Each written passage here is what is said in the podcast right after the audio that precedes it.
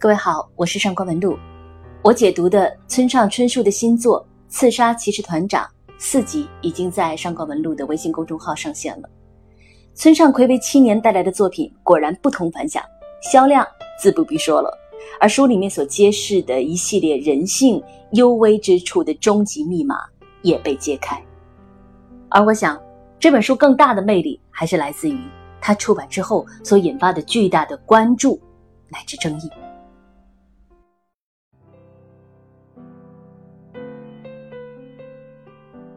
你们好，我是上官文露读书会的主播小何，今天为大家带来的是《刺杀骑士团长》。村上春树的新作《刺杀骑士团长》一登陆日本书店，首发就达到了一百三十万本，很快登上了二零一七年日本小说类榜首。而中译本自三月上市以来，便不断的引发热烈的讨论。这到底是村上的一次突破之作，还是败笔？众人吵得不可开交。不可否认的是，这确实是一部很难读的书。厚厚的两卷本里，充满了各种各样村上式的隐喻，密集的让人眼花缭乱。那么，这些隐喻到底意味着什么？为什么非得用隐喻讲事情呢？了解这一点，也才能了解这一次村上到底想表达什么。就像弗洛伊德所提出的，人所能意识到的东西。实际上只是你内心世界里的冰山一角，而大部分的真实全都埋藏在潜意识之下，很难被人看到，却具有决定性的作用。而村上的魔力就在于他在故事里设置种种梦境般的隐喻，实际上是借助隐喻带我们进入一种不可思议而又极端真实的潜意识世界，去探索种种困境背后一些难以直视的真相。而在这本书里。村上借助《刺杀骑士团长》这幅画作为隐喻，集中的处理了一个新的主题：自我与他人之间的关系。不同于普通的人际关系探讨，村上想处理的是问题的实质：人与人之间为什么会产生矛盾、背叛、恶意，甚至是仇恨呢？为什么即使如此，我们还是需要关系？如何在他人即地狱的现实里获得与人连结的能力？这一切让我们跟随村上的隐喻，慢慢揭开。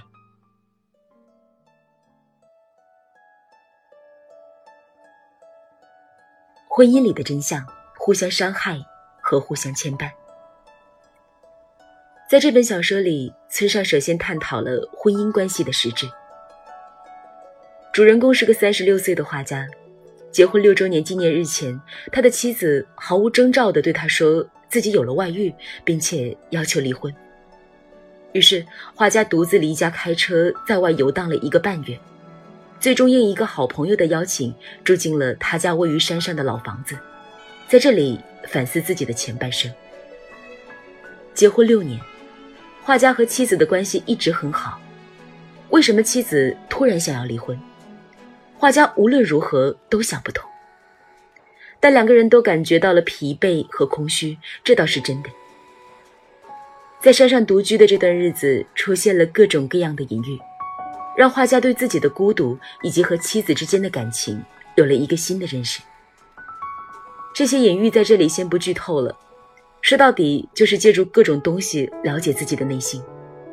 我们直接来讲画家感觉到的东西。在婚姻里，画家所感受到的那种莫名其妙又无法排除的空虚感是怎么回事呢？为什么两个人爱着，又偏偏要互相伤害呢？这样不断的逼问自己，画家想起了离开妻子后的一段诡异的经历。在他独自开车在外游荡的一个半月里，有一次在一个饭馆里，他遇见过一个被尾随的女人。女人假装和他熟识，以躲避跟踪。当晚，他们发生了一夜情。这个女人有受虐癖，求画家勒她的脖子。画家那时就涌起了一种冲动，仿佛真的想把女人勒死，已经不受自己的控制了。这段经历突然变成了一种隐喻，提示着画家人性里的一种不可控的恶和伤害别人的欲望。画家和妻子这种半带着默契的分手，某种程度上也是发掘了这种隐性的恶。人们如何相爱，又如何分离，甚至仇恨？如果深究下去，真的会产生一种荒诞和虚无感，变成一道无解的难题。但与这种互相伤害的冲动同时存在的是彼此之间那种神秘、难以言说的牵绊。离婚之后，画家尽管没再与妻子联系，但在山上，主人公越来越觉得他们在被一种神秘的联系牵连，虽然看不见，却在灵魂之间轻轻震动。悄然往来。长达六年的婚姻生活，让他们之间拥有了很多只属于彼此的东西。那些时间与感情，话语与沉默，犹豫和决断，愉悦和单调，形成了一种微妙的平衡。这时候，新的隐喻出现了。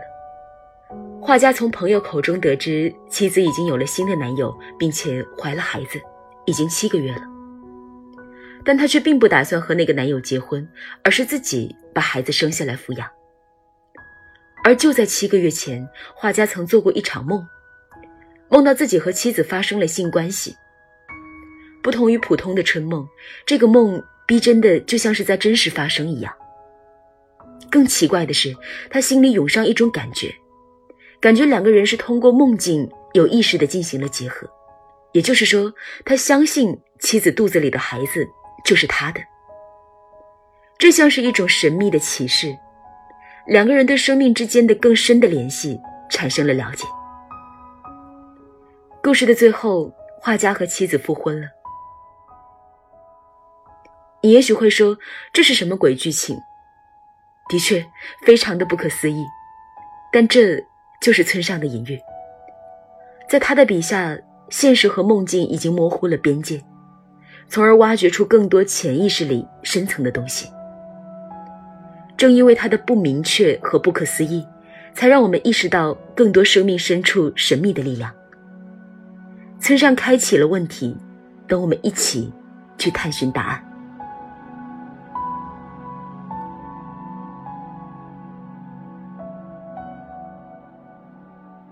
亲人的牵绊，生命里最深层的秘密。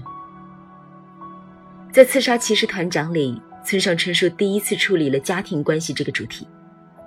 和我们有着血缘关系的人，往往也和我们的生命有着更深的牵绊。和亲人之间既无法割舍又互相背离的关系，某种程度上也隐喻了我们和这个世界的关系。在小说里，画家隐喻在山里的时候，遇到了一个五六十岁的神秘邻居，叫做免色。是一个富豪，顶着一头雪白的头发。他请画家为他画肖像画，讲述了自己一段奇异的经历。免色一直坚持独身，认为自己不适合和别人一起生活。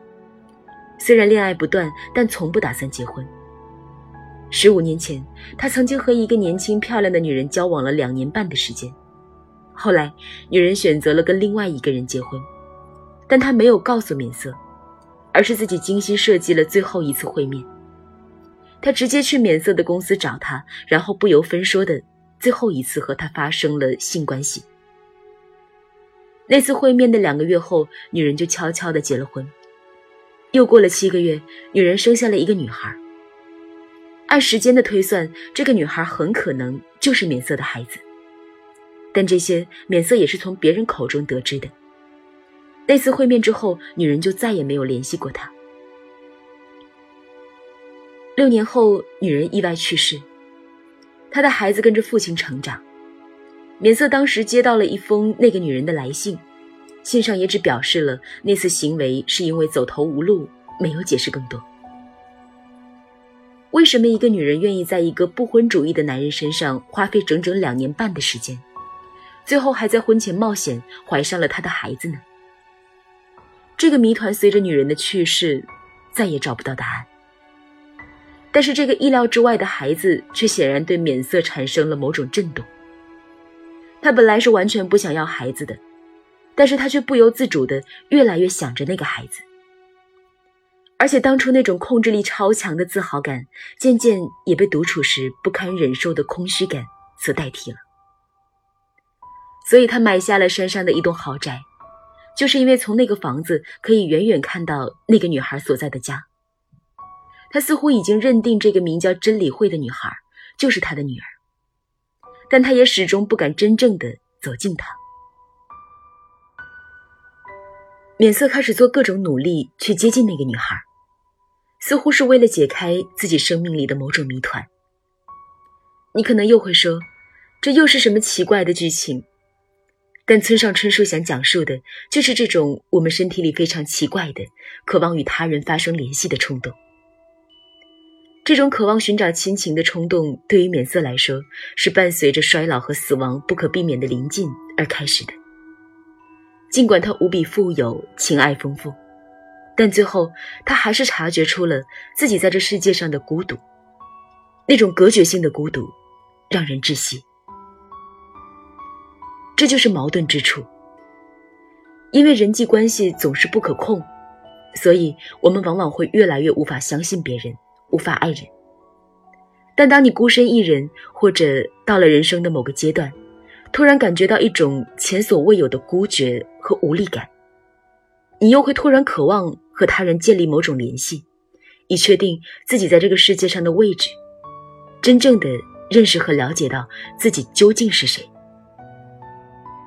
面对每个人都必将死亡的事实，你会发现，生活里的大部分执念和追求都变得非常虚无了。而真正让我们确认自我并且发展自我的，其实真的就是和他人之间的联系。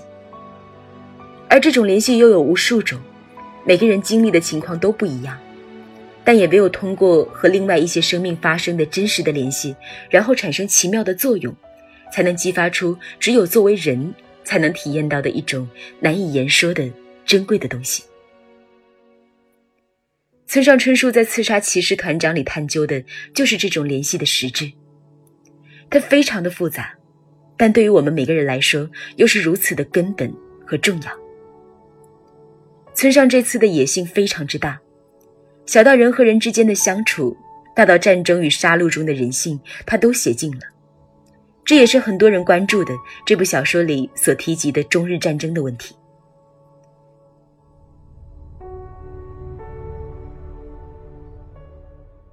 那么，其实这本书里面的精彩之处，就是在于它不断的深入人性最深处进行了探究。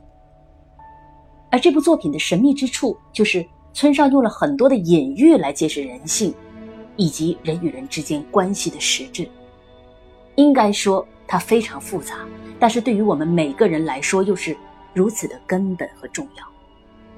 人与人之间为什么会产生矛盾、背叛、恶意，甚至是仇恨？为什么即便如此，我们还是需要关系？如何在他人及地域的现实当中获得人与人连结的能力呢？人与人之间到底能否相互信任？亲情和夫妻关系的实质又是什么呢？那么，关于这些问题的答案，都隐藏在村上春树在这本书里面精心设计的隐喻当中。如果你想了解这本书的全貌，并解开这些问题的密码，欢迎在微信公众号中关注“上官文录读书会”。